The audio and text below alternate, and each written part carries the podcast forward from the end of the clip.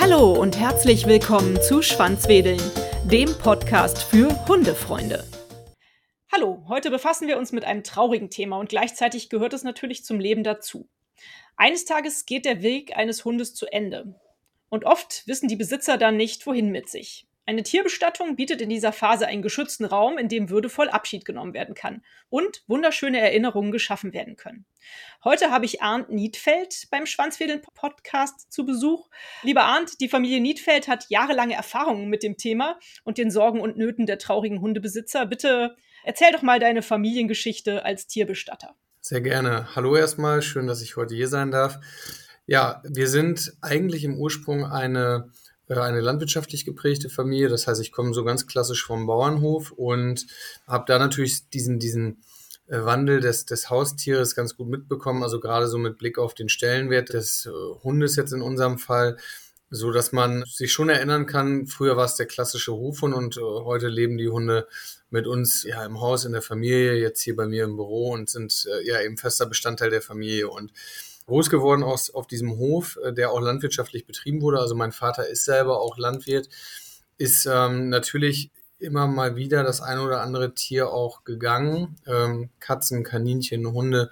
Und irgendwann sagte einer der Mitarbeiter, die auch heute noch äh, auf dem Hof, der heute von meinem Bruder betrieben wird, arbeitet, dass wir ja bald einen Tierfriedhof aufmachen könnten. Und das war eigentlich so der Moment, wo man anfing, also nicht ich, sondern meine Eltern, anfing, über diesen Gedanken oder über diesen, diese, da mal drüber nachzudenken, was machen eigentlich Menschen, die nicht diese Situation haben, dass sie eben äh, ja, einen großen Garten haben und sich auf diesem Weg verabschieden können, sondern im Zweifelsfalle das Tier beim Tierarzt bleibt und in die Tierkörperbeseitigung, was äh, für ein Familienmitglied mit Sicherheit das Schlimmste ist, was passieren kann. So und dann ist daraus eigentlich irgendwann die Idee entstanden, ein Kleintierkrematorium zu bauen und gesagt, getan. Diese Idee wurde dann ähm, verfolgt und wir haben 2002 hier in Bad Bergen, ich sitze jetzt gerade auch allerdings jetzt im neuen Pferdekrematorium und haben hier den ersten, das erste Kleintierkrematorium, damals war es das zweite in Deutschland, eröffnet und ja, und so hat sich das langsam entwickelt. Natürlich immer durch die Brille eines, eines Tierhalters. Wir sind alle sehr eng mit Tieren verbunden, haben alle selber, auch heute, auch meine Eltern selber haben einen Hund. Und so hat sich das Unternehmen entwickelt und ich bin natürlich zum einen damit groß geworden, habe dann erstmal meine eigenen Wege äh, verfolgt und bin dann vor, ich weiß gar nicht genau, neun oder zehn Jahren äh, zurückgekehrt. Da war das Unternehmen noch ein bisschen kleiner. Und ja, und so haben wir uns die letzten Jahre weiterentwickelt. Es sind Filialstandorte dazugekommen, wo wir regional Tierhalter bedienen und uns um sie kümmern, sie begleiten und äh, weitere Krematorien, bis dann tatsächlich in diesem Jahr auch das erste Pferdekrematorium, um eben auch diesen Menschen einen, ja, eine gute Möglichkeit zu bieten. Mhm. Nun habe ich ja total verschlammt vergessen, euren Namen zu nennen. Ihr seid ja die Rosengarten-Tierbestattung. Genau. Und euch gibt es mittlerweile bundesweit, oder? Habe ich das ja, falsch? Genau, man äh, findet uns fast überall. Wir arbeiten äh, stetig dran, dass, äh, dass wirklich wir auch in den Regionen, wo wir vielleicht heute noch nicht ganz so gut vertreten sind, äh, Standorte von uns gibt, weil wir eben merken, dass diese Dienstleistung von jedem Tierhalter, der eben diese Bindung zu seinem Tier hat, äh, gewünscht ist und gefragt ist. Und ja, man bei uns letztendlich natürlich auf zum einen eine lange Erfahrung, aber zum anderen auch auf äh, ein hohes Maß an Transparenz und Qualität zurückgreift. Und äh, das ist bei so einem emotionalen und ähm, am Ende geben uns die Tierhalter mitunter das, äh, ja, den, einen der wichtigsten Bestandteile ihres Lebens äh, in die Hände und verlassen sich auf uns. Und da ist es eben ja sehr wichtig, dass man dieses Vertrauen auch schützt und alles Mögliche tut, um die Dienstleistungsqualität nachher auch sicherzustellen, weil wir sind ja, im Prinzip sind das immer zwei, zwei, zwei Bereiche. Auf der einen Seite haben wir die, die Dienstleistungen, also sprich die Einäscherung eines Tieres. Auf der anderen Seite ist ein, ein, ganz, ganz großer Bestandteil eigentlich die Begleitung und Betreuung der Menschen, die zu uns kommen. Der eine ist da vielleicht etwas nüchterner und sagt, hey, ich brauche da jetzt nicht so viel. Und der nächste sagt, ich habe eigentlich gar keinen mehr, außer meinen äh, geliebten Dackel gehabt. Und ähm, der braucht vielleicht dann auch die zwei Stunden Austausch und äh, eine ganz enge Begleitung, um mit der Situation zurechtzukommen. Mhm. Und diese Zeit nehmt ihr euch dann auch? Habt ihr da auch eine extra Ausbildung für ähm, absolviert? Gibt es sowas? Mhm. Es gibt, also den Beruf gibt es klassischerweise nicht. Also es gibt den Berufsstand Tierbestatter nicht. Äh, wir haben auch interessanterweise so gut wie gar keine Humanbestatter, die bei uns arbeiten. Das könnte man ja jetzt vermuten. Wir haben allerdings vor einigen Jahren gemeinsam mit der Industrie- und Handelskammer hier vor Ort eine Qualifizierungsmaßnahme entwickelt, die neun Monate dauert, wo dann auch im Anschluss eine Prüfung bei der IHK abgelegt wird, wo man Rosengarten Tierbestatter IHK werden kann, um einfach dort auch sicherzustellen, dass wir natürlich zum einen, wenn es um den Umgang geht, schon aus dem Bauch raus und mit einer, mit einer realen ja, Wertschätzung und Fürsorge für unsere Tierhalter da sind, aber auf der anderen Seite eben auch fachlich gesehen wirklich gut ausgebildet sind, um äh, die Wünsche des Tierhalters auch eins zu eins so abbilden zu können. Mhm. Wie seid ihr auf den Namen Rosengarten gekommen? Eine der meistgestelltesten Fragen. Ähm, meine Mutter ist ja tatsächlich einfach eine, ein Gartenmensch, ist gerne im Garten und hat ja einfach was für Rosen über, mag sie gerne. Und ähm, wir haben damals das erste Krematorium hier ist auf einem alten Gutshof. Wir haben den Gedanken gehabt, diesen, diesen Hof einfach nicht verfallen zu lassen und gleichzeitig, deswegen sagen wir auch mehr als ein Ort, war es uns wichtig, dieses dunkle Bild, was Menschen im Kopf haben, wenn sie an Tod und Krematorium denken, das einfach zu löschen und zu sagen, wenn man zu uns kommt, findet man einen schönen, angenehmen Ort. Ähm, und das lässt sich natürlich mit einem Rosengarten ganz äh, wundervoll umsetzen. Und das ist für heute oder für uns heute ein ganz wichtiger Bestandteil auch von neuen Krematorien, dass wir versuchen, äh, da wirklich ansprechende Außenanlagen zu errichten, wo äh, die Menschen äh, uns dann besuchen und zu uns kommen und dort Zeit verbringen, auch teilweise Jahre nachdem das Tier verstorben ist. Ähm, also wir haben hier so den ein oder anderen Stammgast, den ich hin und wieder mal am Wochenende treffe, der hier regelmäßig anhält, wenn er auf der Autobahn vorbeikommt und einfach eine Runde durch den Garten dreht. Mhm. Lass uns mal zum Eingemachten kommen. Ja. Es ist ja ein ziemlich trauriger Weg, äh, wenn die Fellnase stirbt, mit der man viele Jahre im Idealfall verbracht hat. Was passiert denn, wenn der Hund stirbt. Sagen wir mal zum Beispiel bei meiner sehr, sehr lieben, netten Nachbarin von mir, die auch schon sehr alt ist, ist letztes Jahr genau zu Heiligabend der kleine Jockel, ihr Dackel, gestorben. Und jetzt sitzt die gute Frau da alleine zu Weihnachten, hat ihren Jockel im Arm liegen und äh, fängt an zu weinen. Was ist der erste Schritt für einen traurigen Hundebesitzer an so einem Tag? Also das Beste, was man natürlich machen kann, ist sich eigentlich frühzeitig mit dem Thema auseinanderzusetzen. Das wird zunehmend besser, dass Menschen das machen. In der Vergangenheit war das so ein Tabuthema. Da wollte man sich nicht mit beschäftigen. Wenn wir allerdings ehrlich sind, äh, wissen wir ja, dass ein Hund keine 45 Jahre alt wird. Und um so eine Situation zu vermeiden, weil ja auch mal was Unvorhersehbares passieren kann, ist es an sich sinnvoll, sich ähm, etwas frühzeitiger damit auseinanderzusetzen, was möchte ich eigentlich später mal, wenn ich in diese Situation komme. Das kann man machen, indem man sich das einfach überlegt oder indem man zum Beispiel eine Rosengartenvorsorge abschließt. Aber der, der Grundgedanke ist eigentlich, wenn ich in dieser emotionalen Situation bin und die trifft den einen mehr, den anderen vielleicht weniger, aber sich dann in dem Moment Gedanken darüber zu machen, was möchte ich denn jetzt eigentlich, ist in Gänze der falsche Moment, weil dann weiß ich nicht, was darf ich, was kann ich, wie viel, wie viel kostet sowas und dann fange ich an zu recherchieren. Ich habe gar nicht die Gelegenheit, vielleicht auch das Vertrauen zu einem Anbieter aufzubauen. Ja. Und ähm, das vielleicht mal so als Ratschlag vorab. Ansonsten ist es so, dass uns der Tierarzt oder der Tierbesitzer an 365 Tagen im Jahr erreicht. Und ähm, ja, wir uns natürlich erstmal die Geschichte des Tierhalters anhören. Das heißt, derjenige, der bei uns anruft, bekommt die Zeit, die er braucht und wir hören uns an, was, äh, was wir für ihn tun können. Wo, wo, wo, wo drückt der Schuh? Es gibt den einen oder anderen, der das für sich ganz klar hat, der sagt, kommen Sie bitte dann und dann, ich weiß genau, was ich möchte. Es gibt auch denjenigen, der total aufgelöst ist und sagt, ich habe hier meine kleinen Kinder, der Hund ist gerade verstorben, ganz plötzlich, es ist ein Riesendrama, bitte kommen Sie sofort. Äh, das heißt, wir sind sehr, sehr tierhalterorientiert und ähm, versuchen in der Situation bestmöglich zu helfen und uns ganz individuell auf den Einzelnen einzustellen. Dann ist es so, dass wir äh, uns abstimmen und dann zum Tierhalter oder zum Tierarzt fahren und dort dann die Abholung äh, des verstorbenen äh, Tieres durchführen, je nach Tiergröße mit einer entsprechenden Trage oder einem Körbchen. Dann wird das Tier zugedeckt und äh, der Tierhalter bekommt nochmal die Möglichkeit, sich in Ruhe zu verabschieden und einfach, also so den passenden Moment zu finden, wo er dann sagt, okay, Sie dürfen jetzt fahren. Ne? Ich bin jetzt so, dass es, dass es für mich in Ordnung ist. So, und ähm, dann findet natürlich oft schon ein Teil der Beratung statt. Dann gibt es aber auch den einen oder anderen, der sagt, hey, ich ist gerade super emotional, können wir vielleicht später nochmal telefonieren. Und so läuft das dann etappenweise, ähm, dass wir über die Möglichkeiten beraten. Also es gibt ja von den verschiedenen Kremierungsarten über unzählige Uhren, Schmuckstücke, Pfotenabdrücke. Also es gibt ein, eine ganz große Bandbreite von Möglichkeiten, um einfach für sich eine Erinnerung zu behalten. Und das versuchen wir dann in angemessenem Rahmen dem Tierhalter zu erklären, ohne dass, äh, dass es für ihn stressig wird, sondern einfach mit, mit ein paar gezielten Fragen erstmal rauszufinden, ist das überhaupt ein Mensch, der sowas möchte, oder ist das vielleicht jemand, der sagt, hey, ich nehme die Asche sowieso mit, beim nächsten Mal, wenn ich an der Nordsee bin, möchte ich sie verstreuen. So, und dann ähm, verabschieden wir uns und fahren mit dem Tier äh, in den Standort, in den jeweiligen oder direkt ins Krematorium.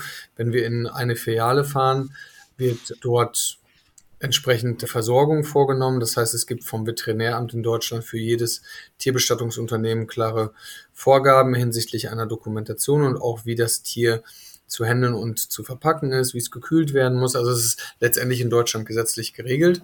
Und äh, ja, dann findet sehr rasch die Überführung ins nächstgelegene Krematorium statt, wo dann letztendlich jedes, jedes uns anvertraute Tier durchläuft dort immer, also alles läuft digital und ähm, wir haben verschiedene Sicherheitsmechanismen, um wirklich auch sicherzustellen, dass es zu keinen Verwechslungen kommt und ähm, dass äh, ja das Tier, was wir äh, identifiziert haben und vom Tierhalter übergeben haben, dann auch wirklich in Form einer Urne, wo dann die richtige Asche drin ist, zurück zum Kunden kommt. Weil das ist die entscheidendste und meistgestellteste Frage, bekomme ich auch wirklich die Asche von meinem, von meinem Tier wieder. Mhm. Und ähm, ja, und dann wird die ähm, wird, wird das Tier eingeäschert, dann findet die Zusammenführung mit der entsprechenden äh, Urne statt. Da gibt es dann noch viele einzelne kleine Schritte, wie zum Beispiel die Verblombung und ähm, entsprechende Dokumentationen zu dem einzelnen Tier, um wirklich äh, hohe Transparenz und Sicherheit zu haben. So, und dann äh, vereinbaren wir mit dem äh, Tierhalter einen Termin, wo wir dann die Urne entweder in der Filiale oder bei ihm zu Hause zurück übergeben. Mhm. Und äh, bietet ihr auch eine Kooperation mit Tierfriedhöfen, beziehungsweise habt ihr selber auch Tierfriedhöfe? Also Erdbestattungen bieten wir gar nicht an. Man kann bei uns hier in Bad Bergen eine Urnenbeisetzung machen. Allerdings haben wir die Erfahrung gemacht, dass sehr viele Menschen den Gedanken sehr angenehm finden und das ist auch der, der Unterschied zum Humanbereich. Wir haben keine Bestattungspflicht. Und viele Menschen finden den Gedanken schön, die Urne wirklich mit nach Hause zu nehmen, vielleicht einen Teil der Asche in einem Schmuckstück bei sich zu tragen und ja, somit einfach das verstorbene Tier in Erinnerung zu behalten. Eine Kooperation in der Form jetzt nicht, dass wir, also wir bieten keine Erdbestattung an, aber wir haben natürlich neben unseren eigenen Standorten durchaus auch Bestatter, die äh, auf quasi ganz eigenständig arbeiten. Die heißen dann Bestatter XY Müller, wie auch immer, und bieten Tierbestattungen an, aber nutzen unseren Service für die Einäscherung. Das kennt man letztendlich auch aus dem Humanbereich. Der örtliche Bestatter hat kein eigenes Krematorium, aber nutzt dann eben das äh, Krematorium der Kommune oder das nächstgelegene Krematorium. Mhm. Kremierungsarten nennt man ja. es, glaube ich. Du hast eben ganz kurz schon angesprochen, da gibt es eine große Bandbreite. Was habe ich mir darunter vorzustellen? Was äh, ist ja. da der Unterschied und wie sind da die Preisunterschiede vielleicht auch? Also es gibt also die, die ähm, meist gefragteste oder äh, genutzte äh, Kremierungsart ist die Einzelkremierung. Das bedeutet, das Tier wird äh, einzeln eingeäschert und die Asche wird äh, wirklich ähm, äh, von dem Tier einzeln zurück an den Tierhalter überführt. Äh, dann gibt es noch die Gemeinschaftskremierung und die Basiskremierung. Bei beiden Einäscherungen ist der Fall, dass ähm, mehrere Tiere gemeinschaftlich eingeäschert werden. Das heißt zum Beispiel zwei Hunde und eine Katze werden äh, gemeinschaftlich eingeäschert. Die Asche ist nicht separiert, sondern wird dann äh, zusammen in, äh, im Streubeet des jeweiligen Krematoriums ausgetragen und ist quasi eine Gedenkstätte. Auch ein Grund, warum viele Tierhalter dann diese Gedenkstätte besuchen. Und dann gibt es noch die Basiskremierung. Es ist letztendlich die günstigste Dienstleistung, wo eine, ähm, eine anonyme äh, Beisetzung stattfindet. Allerdings auch eine Form der, der gemeinschaftlichen Einäscherung. Und preistechnisch ist es so, dass die Einzelkremierung mit schon einem deutlichen Abstand die teuerste ist, weil sie natürlich ähm, auch einen deutlich höheren Aufwand mit sich bringt und ja letztendlich die individuellste Dienstleistung dieser drei ist. Mhm. Kannst du uns da ungefähr einen Kostenrahmen nennen? Ja, klar. Du kannst auch gerne vorher nachgucken. Nee, ich habe hab hier mal, äh, ich hab, wir haben immer so einen Flyer. Ist mhm. vielleicht auch ganz, ganz spannend, das mal zu hören. Ähm, jeder Tierhalter bekommt von uns in der Tierarztpraxis durch die Tierärztin oder den Tierarzt oder auch durch das Praxispersonal eine Mappe übergeben, wo wir einen Flyer und ähm, einen Katalog von uns enthalten haben, weil wir einfach gesagt haben, äh, uns ist wichtig, dass der, dass der Mensch, der äh, in dieser Situation ist, äh, ab dem ersten Moment wirklich auch gut informiert ist und sich zurechtfindet und weiß, was er bekommt, weil wir mit manchen Tierhaltern auch nur telefonischen Kontakt haben, weil das auch gezielt so gewünscht ist. Dann machen wir eine Abholung in der Tierarztpraxis und sind danach im te telefonischen Kontakt, gerade auch zu Corona natürlich ein Thema, was durchaus intensiver geworden ist. In diesem Flyer stehen dann auch die Preise und jetzt nehmen wir mal eine, die klassische Einzelkremierung bei äh, einem Hund, der zum Beispiel 22 Kilo wiegt, wären das bei uns 275 Euro. Mhm. Und ähm, muss dazu sagen, wir erhöhen jetzt äh, demnächst die Preise. Man kann sich denken, warum. Und äh, ja, und dann kommen eben Überführungs- und Abholkosten dazu und Möglichkeiten, die der Tierhalter für sich letztendlich aussucht. Also da kann man sich, wie man so schön sagt, zügeln und loslassen. Von einer ganz schlichten Urne bis hin zu äh, vielleicht einer Marmorpyramide ist da alles möglich.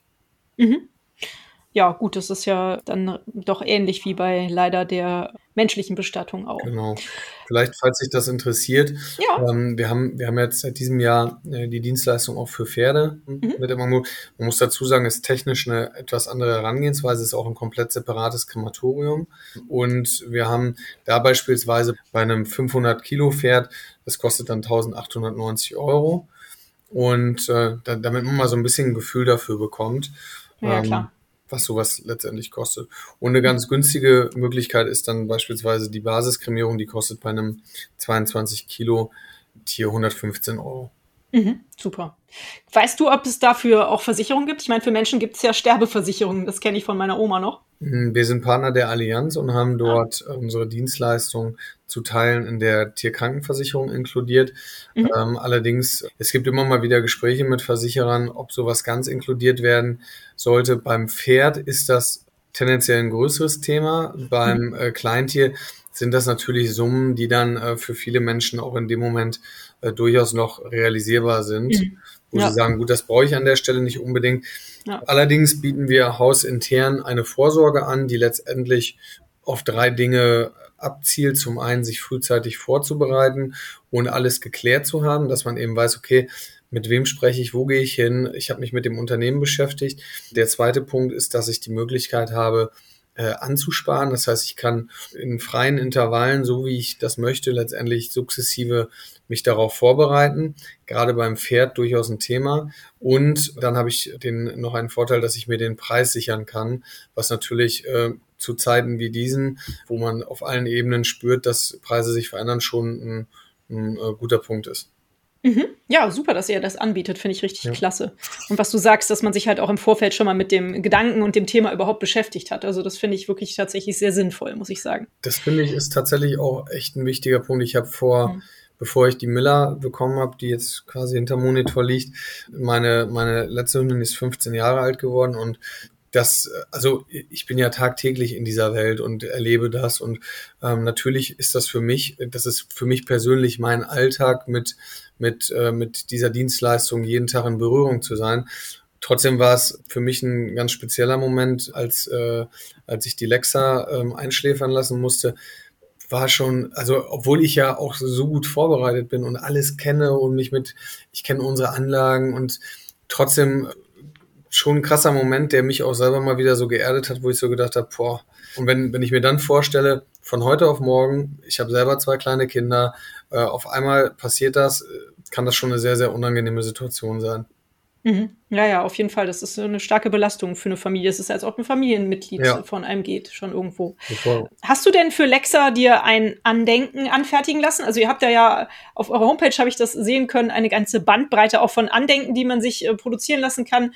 Von Schmuckstücken über Haare, die man sich konservieren lassen kann von ja. den Tieren. Ähm, was hast du machen lassen? Also zum einen ist äh, Lexa äh, nach wie vor hier bei mir im Büro mit einem Bild.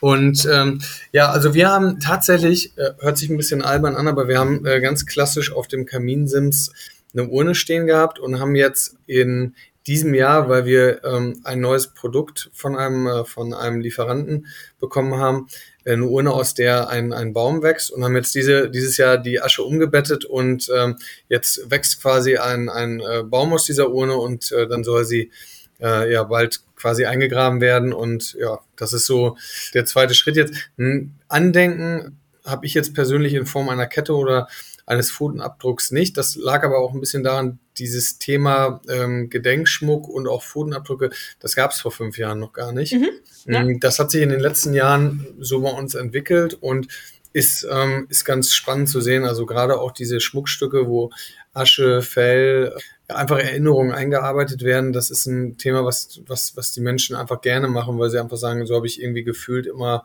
ja, einen Teil bei mir. Mhm.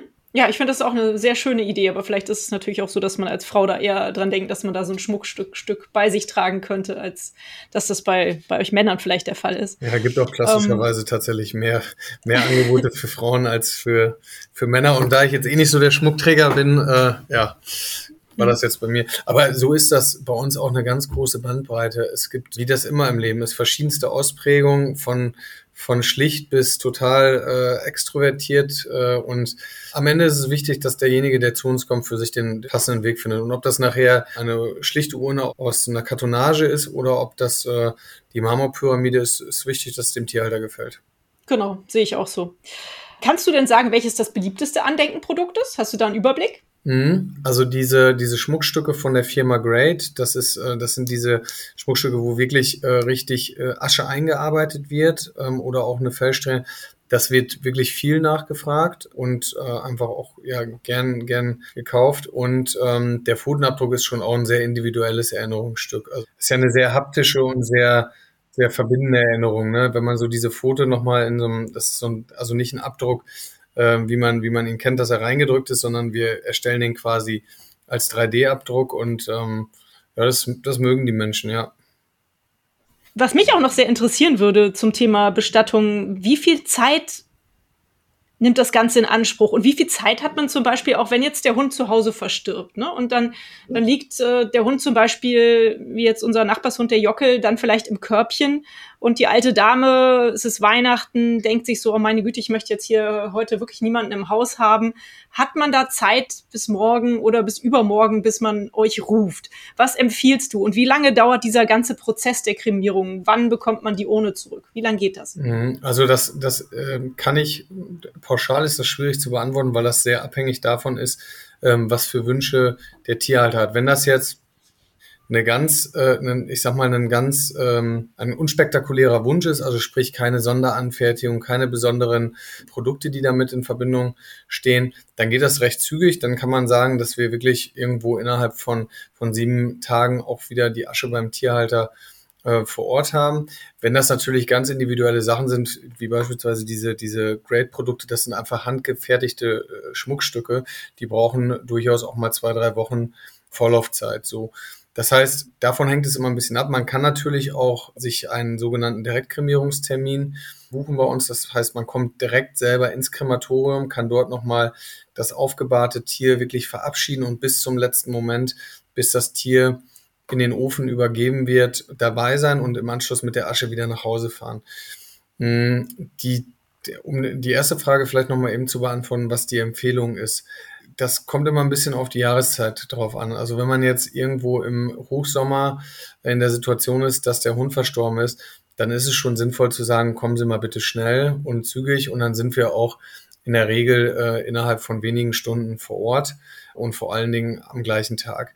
Hat man jetzt eine Situation, dass man vielleicht sagt, okay, ich habe am Telefon jemanden, der etwas nüchterner ist und sagt, naja, jetzt ist meine Katze gerade gestorben, ich weiß genau, was ich möchte und es ist 21 Uhr und der Tierhalter sagt vielleicht, ah ja, die Abendbereitschaft, die möchte ich jetzt eigentlich nicht unbedingt bezahlen oder die Wochenendbereitschaft, äh, dann kann man auch wirklich, ohne sich Sorgen zu machen, ähm, einen separaten Raum nehmen, sagen, man legt die Katze dort im Körbchen hin, macht beide Fenster auf und dann sind wir morgens die Ersten, die klingeln. Das ist vollkommen in Ordnung, ist auch legitim. Das ist wirklich sehr situativ und ähm, schlussendlich geht's natürlich auch so ein bisschen um, um den Zustand des Tieres, aber es geht vor allen Dingen auch um die Situation des Tierhalters. Wenn wir jetzt die Familie haben, die sagen, hey, äh, wir, wir sind hier abends um 21 Uhr und die Kinder heulen und wir haben auch gar keinen Platz und wir wissen nicht, wo wir den Hund jetzt hinlegen sollen, dann sitzen wir im Auto und dann kommen wir auch, weil äh, das ist ja am Ende dann auch unser Job. Mhm. Toll.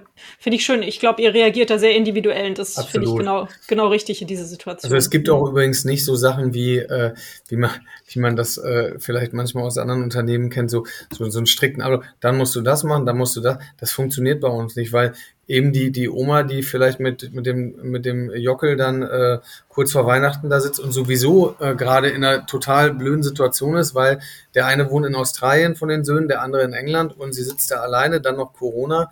Ähm, und wir haben super, super empathische Menschen, die bei uns arbeiten, ähm, die dann einfach auch von sich aus schon sagen, ey, da bleibe ich jetzt einfach mal anderthalb Stündchen sitzen. Aber das sind auch die Menschen, ähm, und das ist so der Antrieb für uns, die nachher einem eine wirklich extreme Dankbarkeit haben. Hier kommen Postkarten an, man sieht das ja auch oft in, in Facebook-Bewertungen oder bei Google oder hier kommen Menschen zu Besuch, weil sie sich irgendwann doch nochmal einen neuen Hund äh, gekauft haben und sagen, hey, ihr habt uns so sehr geholfen in dieser Situation. Und das ist für ganz viele Menschen bei uns, weil man spricht ja heute so sehr über oder so viel über sinnstiftende Arbeit und ähm, wie viele Menschen bei uns arbeiten, die aus irgendwelchen Konzernen kommen, die sagen, boah, das, das ist genau das, was mich glücklich macht, wenn ich am Ende des Tages weiß, dass ich äh, jemandem einfach in einer schwierigen Situation helfen konnte. Mhm.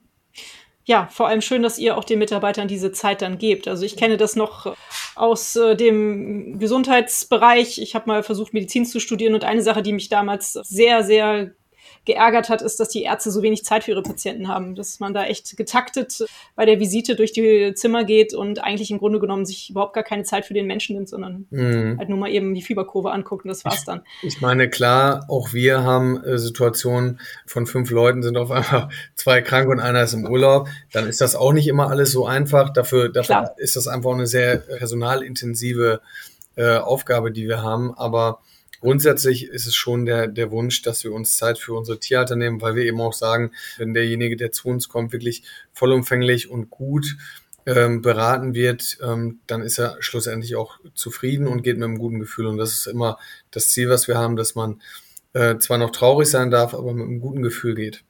Mhm. Super. Und eure Mitarbeiter haben ja noch einen Vorteil. Du hast es eben schon einmal kurz am Rande erwähnt. Äh, euch sind natürlich Bürohunde willkommen. Ja, das ist auch tatsächlich so, dass ähm, die Dienstleistung hat einen traurigen Anlass, aber hier arbeiten viele Überzeugungstäter und ja, alleine jetzt bei mir hier in den beiden Büros nebenan, da eine Tür weiter liegt so ein 50 Kilo Ridgeback, dann kommt dann Deutsch Kurzer. So, und wenn wir hier die Tür aufmachen, dann geht hier die Post ab. Ne? Also, äh, und das das ist, ähm, wir sind ja hier sehr ländlich, jetzt speziell hier am Standort, das für die Leute total klasse. Die machen hier mittags lange Spaziergänge, die Hunde haben Spaß. Es ist einfach eine sehr, sehr gute Situation und ist eine absolute Empfehlung für andere Unternehmen. Das ist ein totaler Pluspunkt fürs Klima, weil ja, ist, äh, ja, ist einfach manchmal beruhigend, wenn man so eine kleine Maus neben sich sitzen hat und äh, ja, vielleicht gerade ein bisschen Stress hatte, aber die dann eine kleine Streicheleinheit haben will. Schön. Ich habe auf eurer Homepage gesehen, dass ihr euch äh, aktuell für eine soziale, ähm, für eine Petition engagiert, was ich ganz, ganz klasse fand. Da geht es darum, äh, Sonderurlaub, Zeit für Trauer nach dem Tod des geliebten Tieres. Mhm. Da habt ihr eine Petition aufgesetzt. Erzähl doch mal, was dahinter steht. Ja, also es gibt mit Sicherheit noch irgendwo, und das ist auch sinnvoll, Grenzen zwischen, zwischen Mensch und Tier. Wir werden nicht im gleichen Krankenhaus behandelt und wir essen vielleicht auch nicht mit Messer und Gabel alle zusammen, aber äh, trotzdem haben wir gesagt, ähm, es gibt ja gar nicht so viele, äh, auch in der Familie, die so viel Zeit mit einem verbringen. Also äh, ich bin, ja, ich bin eigentlich den ganzen Tag mit meinem Hund zusammen und da war der Gedanke zu sagen, naja, wir haben in Deutschland Sonderurlaubstage für andere äh, Sterbefälle, die äh, der Familie angehören und ähm, fanden es irgendwo ganz angemessen. Also wir, bei uns ist es auch so, dass es für unsere Mitarbeiter so ist, wenn das eigene Tier verstirbt, dass sie eben von uns einen Tag nochmal ähm, äh, Sonderurlaub bekommen, um äh, ja einfach für sich irgendwo zurechtzukommen. Weil ganz im Ernst, also das ist wenn ich mir unsere Leute hier angucke, das wäre totaler Schwachsinn. Wenn ich weiß, dass die Kollegin nebenan ihren Hund verliert, dann brauche ich dann, wenn die hier morgen hinkommen würde, das wäre wär der Horror. Also es würde auch keinem weiterhelfen. Und deswegen haben wir gesagt, hey, Tiere gehören immer mehr äh, zu unserer Gesellschaft und das können Menschen, die keine Tiere haben, vielleicht nicht gut verstehen. Aber wenn man sich heute anschaut, von Tierernährung über Tiermedizin. Ich finde, manche Tierkliniken äh, sind besser ausgestattet als das ein oder andere menschliche Krankenhaus. Und ähm, ja, letztendlich, wir akzeptieren das, für uns gehört es dazu und deswegen denken wir, dass es auch angemessen und in Ordnung ist, wenn man einmal in zehn Jahren seinem Mitarbeiter ähm, das Zugeständnis macht und sagt, hey, nimm dir den Tag, erhol dich und oder trauer in Ruhe. Und ähm, das ist unser Beitrag, den wir leisten, ja. Mhm. Ja, im Endeffekt kommt das ja dem Unternehmen auch zugute, muss man ja so sagen. Ne? Wenn ich jetzt nochmal nachdenke, dann fällt mir ein, dass es doch bestimmt auch gesetzliche Vorgaben für die Tierbestattung gibt, oder? Also ich erinnere mich an früher zurück, wenn da der Hase gestorben ist oder die Katze, dann wurde der äh, im Garten unterm Kirschbaum begraben. Darf man das eigentlich überhaupt es ist, noch? Äh, es ist wirklich merkwürdig, dass ich weiß gar nicht, wo das herkommt. Es ist überhaupt nicht verboten. Ah, okay. Es wird, äh, es wird, also es denken ganz viele Menschen, man muss ein paar Spielregeln einhalten, kein Wasserschutzgebiet. Äh, man sollte einmal prüfen, ob es von, der, von den einzelnen Kommunen irgendwelche Sonderregeln gibt, aber grundsätzlich kann man sagen, auf seinem eigenen Grund und Boden, wenn einem die Flächen gehören, also die, die, die Gartenflächen, ähm, darf man durchaus sein Tier ähm, zu Hause beisetzen. Und man sollte dabei ein bisschen darauf achten, dass man ähm, ein Grab aushebt, was dann auch irgendwo 80 Zentimeter erreicht, um einfach ja nicht irgendwelche anderen Störenfriede anzulocken. Aber ähm, ansonsten ist das grundsätzlich legitim. Mhm. Ist es auch legitim, die Asche in die Nordsee zu streuen, wie du vorhin äh, vorgeschlagen hattest? Ja, jetzt muss ich ein bisschen aufpassen, was ich sage. Also das, das, das Tier ist in Deutschland erstmal, wenn man das mal rein rechtlich betrachtet, eine Sache. Mhm. Und die Asche selber ist kein, kein, äh, kein Bestattungsgut wie jetzt beim Menschen. Das heißt, dieser, die, die Asche eines Tieres, wenn das jetzt rein auf Gesetzeslage äh, betrachtet wird, ist eine Sache und somit, ich darf ja auch nicht irgendwelche anderen Sachen in die Nordsee schmeißen, ja. ne, theoretisch.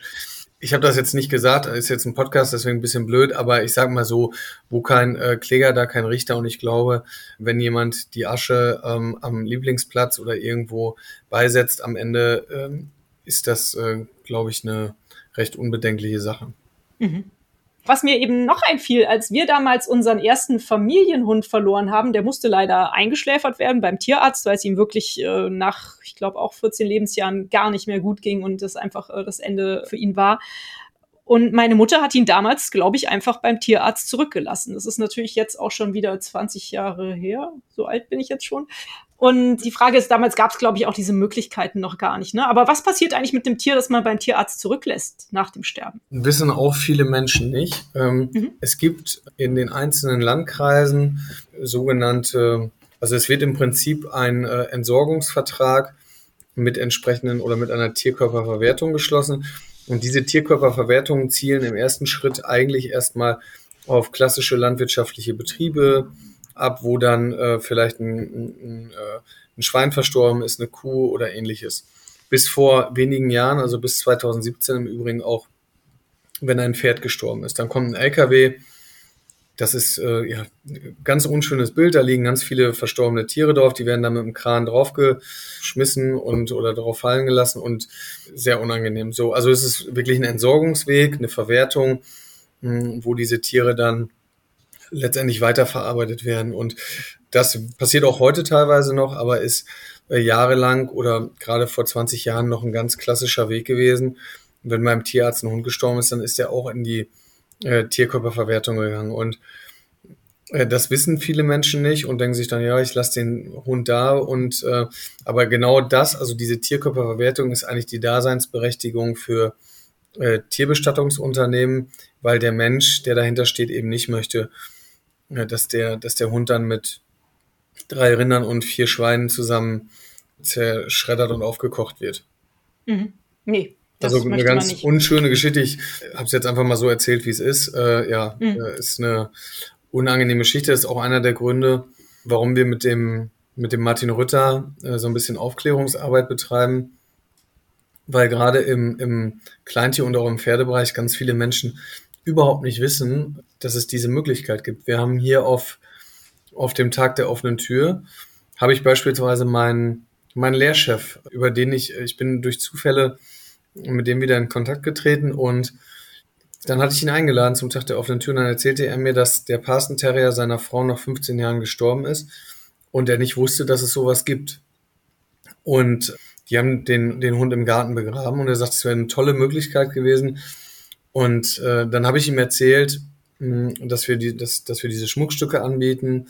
Und dann hat er tatsächlich zu Hause noch ein paar Haare gefunden und äh, hat äh, für seine Frau ein Schmuckstück anfertigen lassen. Also eine total, Schön. total schöne Geschichte eigentlich. Aber das sind 30 Kilometer und ihm war das gar nicht bewusst, äh, was ich heute mache und dass, äh, dass diese Dienstleistung, ähm, dass es die gibt. Mhm ja, umso besser, dass wir heute drüber sprechen. Ja. Hätte ich jetzt gar nicht gedacht. Ich dachte, ihr seid da schon viel bekannter, dadurch, dass ihr ja schon so expandiert seid äh, innerhalb Deutschlands. Wie ist denn so das Feedback auf, auf eure Idee, auf eure Firma? Was kriegt ihr so für Rückmeldungen? Du hast schon gesagt, viele Leute sind sehr dankbar, wenn sie bei euch erfahren haben, wie, wie gut so eine Tierbestattung ablaufen kann. Ich erinnere mich an, an Messen, da war ich selber also ich bin 33 Jahre alt und ich war selber eigentlich eher noch Teenager, so in den ersten Jahren. Da haben die Menschen einen Riesenbogen um uns gemacht, auch durchaus despektierliche Sprüche äh, auf Messen geäußert. Und gerade, also das waren ja schon alles Theater. Und dann gab es natürlich noch die Menschen, die gar keinen Bezug haben. Die haben gesagt, ihr habt nicht mehr alle Latten auf dem Zaun. Wie kann man denn sowas Bescheuertes anbieten? Heute ist das tatsächlich auch so im Bekanntenkreis, wenn man darüber spricht, hey, was machst du denn eigentlich beruflich? ist das schon eine normalere Thematik geworden, äh, wo dem Ganzen auch ein bisschen Respekt entgegengebracht wird. Und für viele Theater, wir haben natürlich auch viele Menschen, die schon viele Male bei uns waren, weil sie eben mehrere Tiere haben. Also es ist schon deutlich akzeptierter, es ist auch bekannter geworden. Wir tun natürlich auch eine Menge dafür, um äh, einfach darauf aufmerksam zu machen, dass es diese Möglichkeiten gibt.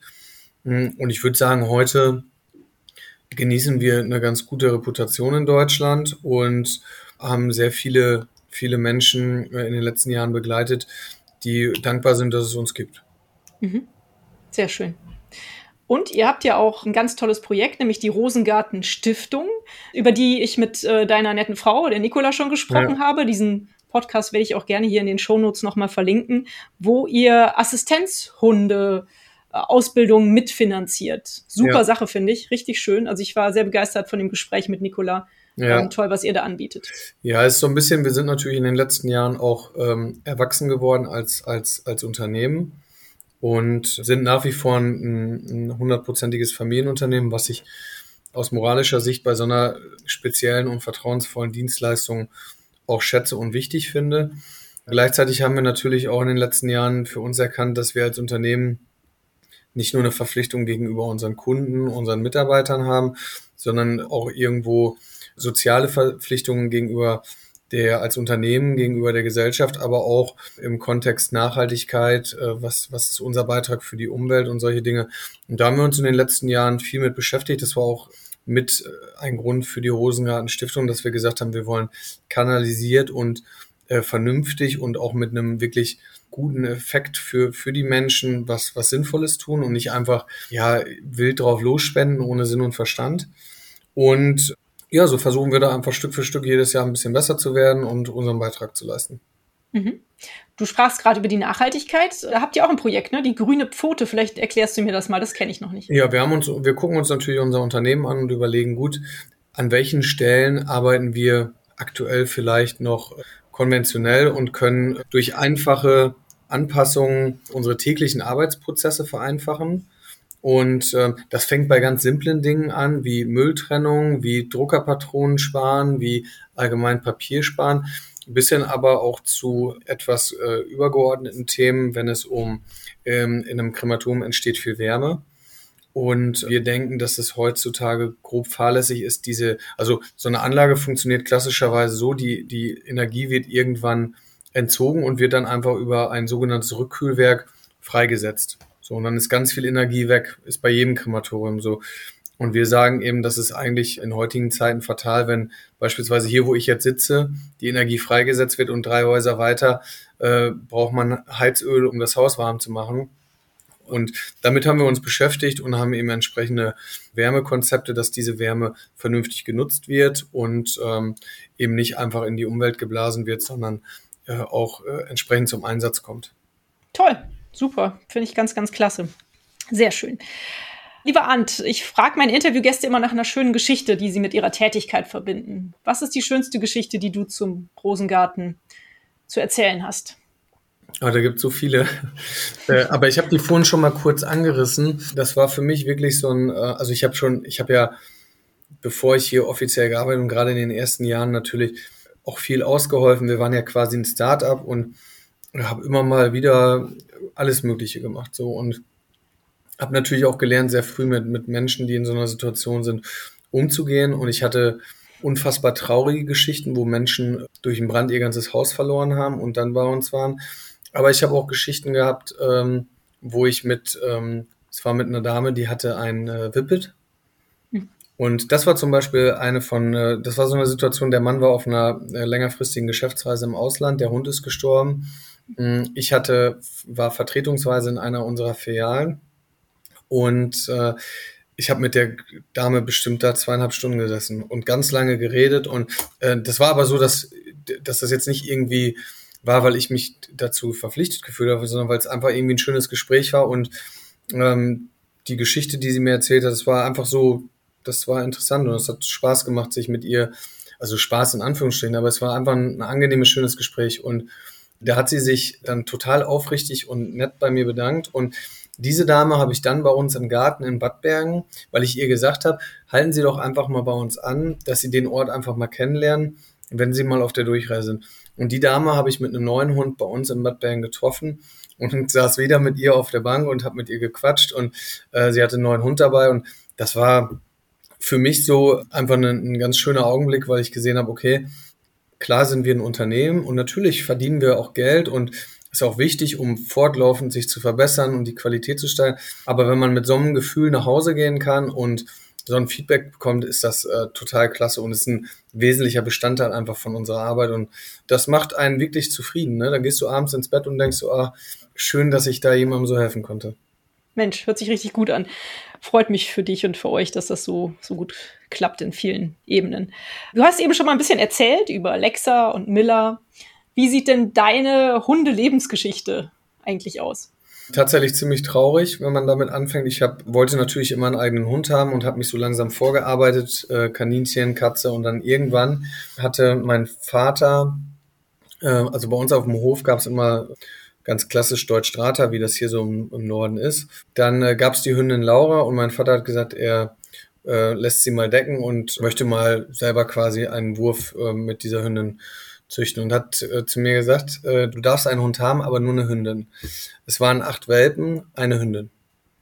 Also war quasi Bestimmung und ähm, ich habe mit dem Hund wahnsinnig intensive Zeit verbracht und weil ich war zu dem Zeitpunkt, ich weiß nicht mehr genau, zwölf, also einfach jeden Tag volles Programm, der Hund war immer dabei. Sie hieß Aspe und die ist dann, ähm, habe sie auch wirklich gut ausgebildet und äh, eine ganz enge Bindung zu dem, zu dem Tier gehabt, eine ganz ruhige, zurückhaltende Hündin gewesen.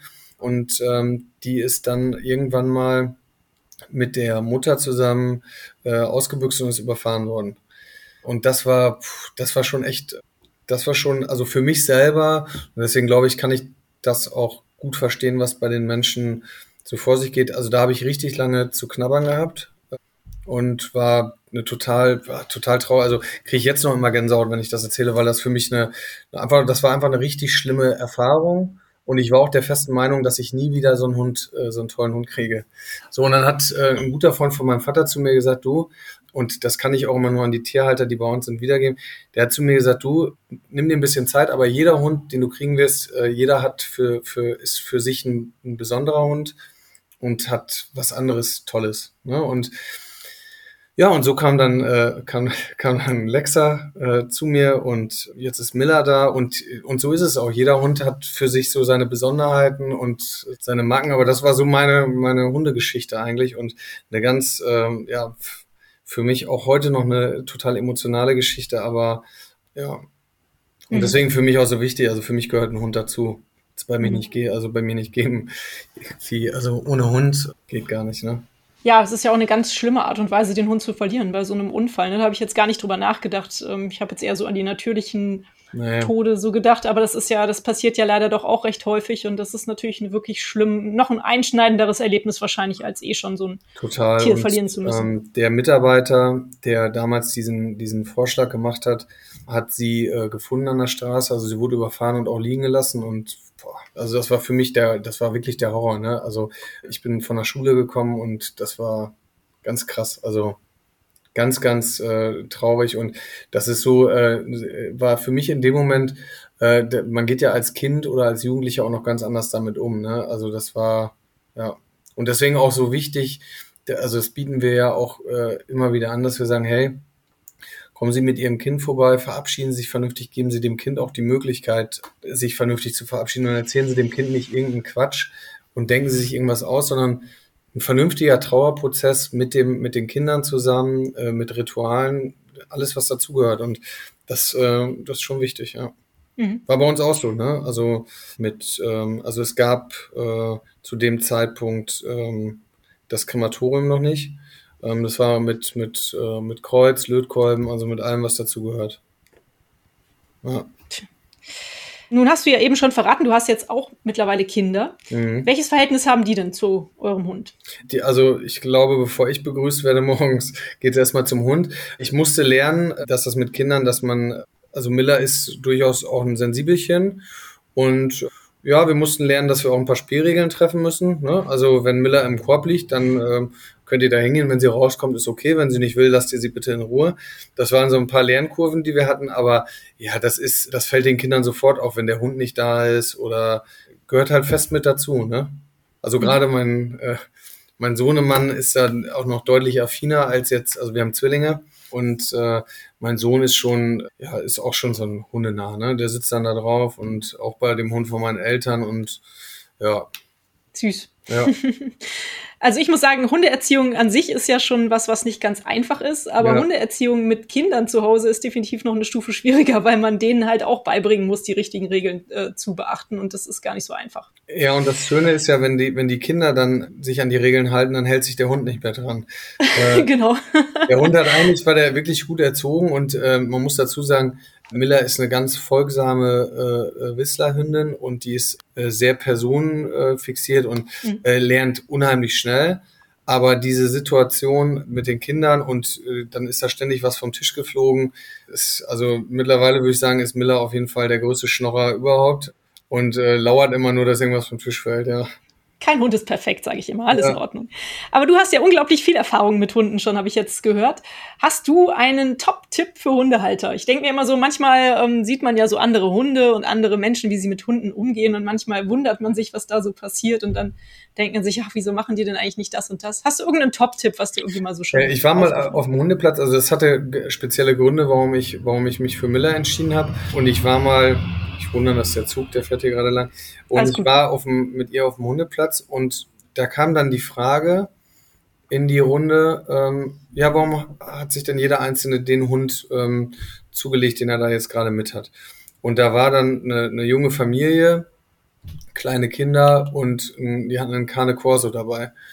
Und auf die Frage, warum sie sich denn so einen Hund zugelegt haben, kam dann die Antwort, ja, ich wollte schon immer einen großen Hund haben. Und ich glaube, wirklich eine ganz wichtige Empfehlung ist, macht euch vorher Gedanken, was für ein Leben führt ihr, was für Bedingungen habt ihr zu Hause, ähm, was wollt ihr eigentlich selber mit dem Hund machen? Will ich einen aktiven Hund, einen weniger aktiven Hund? Möchte ich einen, der, der lernwillig ist oder der eher, also sich wirklich mit dem, mit der Rasse, mit dem Wesen auseinanderzusetzen und nicht einfach nur, weil er schön aussieht, drauf loszulegen. Ich meine, das kann ich jetzt leicht sagen bei so einer Modekiste wie hier mit Miller. Äh, das ist ja auch Modehund schlechthin irgendwie geworden. Aber das würde ich wirklich äh, berücksichtigen, weil ich glaube, dass, ich muss mal kurz begründen, warum ich das so gut weiß.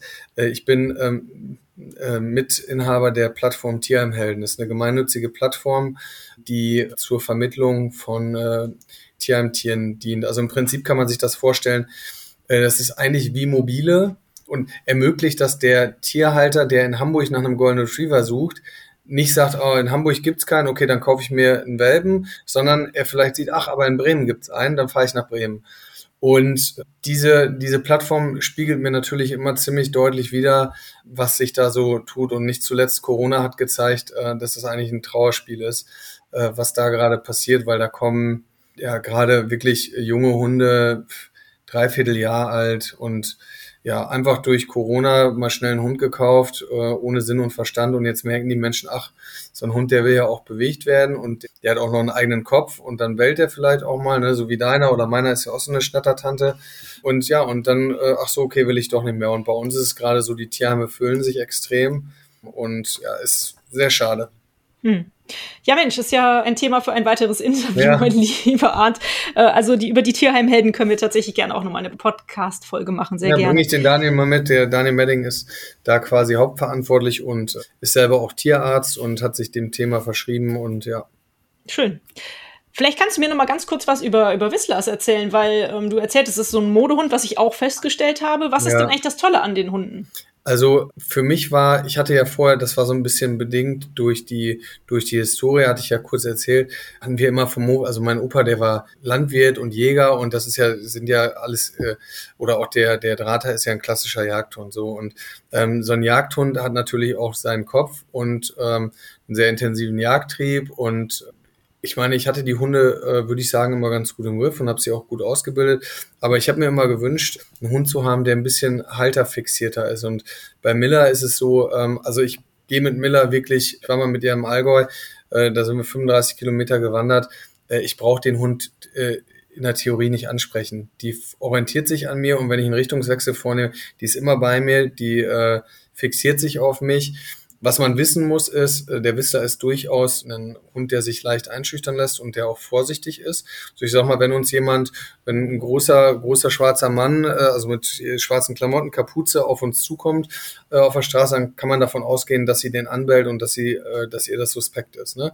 Also das muss man eben wissen und ein Whistler ist, würde ich zum Beispiel sagen, auch nicht unbedingt der Hund, der jetzt in jede Familie reinpasst, weil die sind schon ein bisschen, bisschen zurückhaltender, bisschen vorsichtiger, lassen sich sehr schnell verunsichern, aber auf der anderen Seite eben total folgsam. Die, die ist wirklich blitzgescheit, also die kann Türen aufmachen mit hochgestellter Klinke, die geht hier in die Büros, macht die Rollcontainer auf, guckt, ob da Leckerchen drin sind. Also sie ist wirklich super, super intelligent. Und ähm, das macht natürlich für jemanden, der auch Spaß daran hat, den Hund äh, auszubilden und dem was beizubringen, ist das, äh, macht das äh, echt Spaß. Und der Yachttrieb ist bei dem Hund eben ähm, ja, deutlich reduziert. Also bei Miller ja kaum vorhanden. Ja, das ist doch gut. Das hätte ich auch gerne, aber kann man sich auch nicht Was immer so aussuchen. Ja, unsere Lola ist ein Mischling. Der Papa ist ein ähm, Labradudel, mhm. aber die Mama ist schon ein Mischling, äh, Goldene Retriever und wahrscheinlich Border Collie. Und die hat auf jeden Fall einen Jagdtrieb. Ja, okay, klar. Border Collie auch ein, ein, Hund, der, der nicht zu unterschätzen ist, wo man auch durchaus äh, sich gut überlegen soll. Ist zum Beispiel auch so ein Tier, der auch gefordert werden will, wo das auch schnell mal ins Gegenteil umschlagen kann. Ja, also muss man. Aber wir haben sie ganz gut. Nee, ganz das äh, habe ich jetzt auch gar nicht auf dich bezogen, aber. Ähm, ja, das stimmt äh, schon, ja das ist ja, der Border Collie ist, finde ich, auch so ein klassischer Hund, den, den, den man sich schnell mal zulegt. Und äh, das ist halt kein Hund, der den ganzen Tag irgendwie rumliegt und äh, nichts machen will. Nee, das stimmt. Meine Hundetrainerin hat zwei Border Collies und ich finde, da sind sie sehr gut aufgehoben. Ja. Aber ich würde mittlerweile, ich war auch immer sehr verliebt in diese, diese, die Schönheit dieser Hunde. Aber mittlerweile möchte ich eigentlich keinen haben, weil ich festgestellt habe, wie aufwendig das ist, so einen Hund zu erziehen. Ja. ja.